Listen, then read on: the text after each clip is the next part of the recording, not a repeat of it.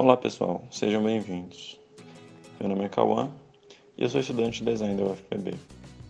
Esse é meu podcast na unidade 3 da disciplina Teoria e Técnica dos Materiais e hoje eu vim falar para vocês sobre o PET, também conhecido como politerefitalato de etileno. Primeiro, vamos olhar a história do PET. Sua primeira amostra foi feita em 1941 por uma empresa britânica, mas as pesquisas só começaram mesmo nos anos 50, após a Segunda Guerra Mundial. No início, o PET só era usado na indústria têxtil. Depois de um tempo, em 1993, começaram a aparecer embalagens de PET no supermercado. As primeiras eram de refri. Hoje em dia, segundo o site BBC, os polímeros, que são popularmente chamados de plástico, representam uma grande parte do nosso lixo. O Brasil produziu em 2018 79 milhões de toneladas de lixo. E os polímeros representam 13,5% desse volume, que dá 11,3 milhões de toneladas. Para piorar a nossa situação, apenas 1,28% dos polímeros são reciclados. Falando especificamente do PET, a gente recicla 60% da nossa produção. Agora que a gente conhece melhor esse polímero, vamos entender como ele é produzido. Hora da química. Tudo começa com a esterificação dos monômeros. Para pessoas como eu, que dormiam as aulas de química, eu vou tentar simplificar. Os monômeros são moléculas que são capazes de combinar entre si. Esse processo libera água, ácido ou éster.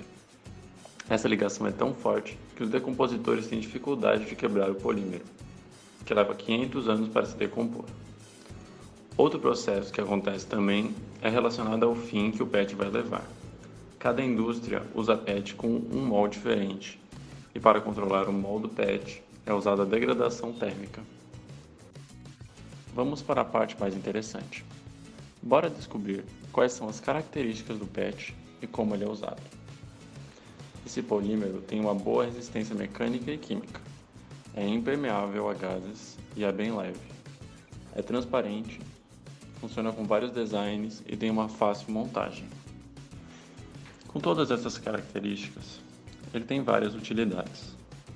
As principais aplicações são embalagens de comida, como refrigerante, água, suco e outros alimentos, fios para tecelagem, filmes para radiografias, laminados para impressão e também embalagens de produtos de limpeza e cosméticos.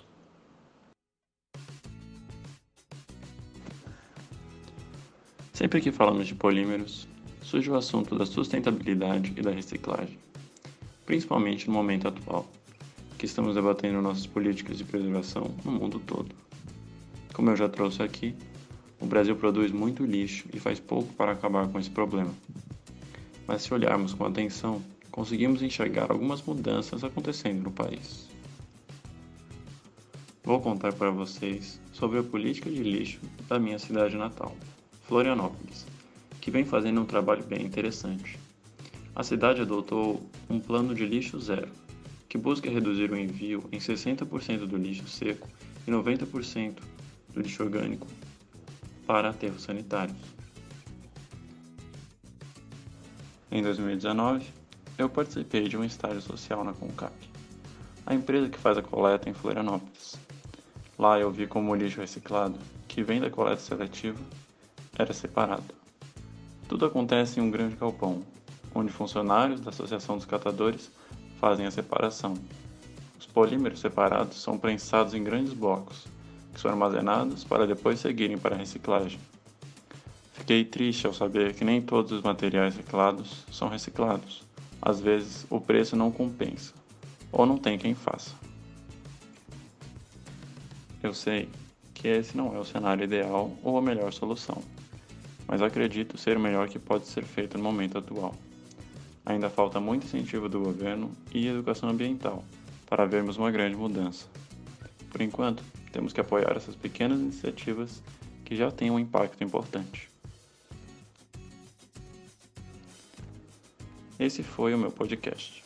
Espero que tenham gostado do conteúdo e até mais.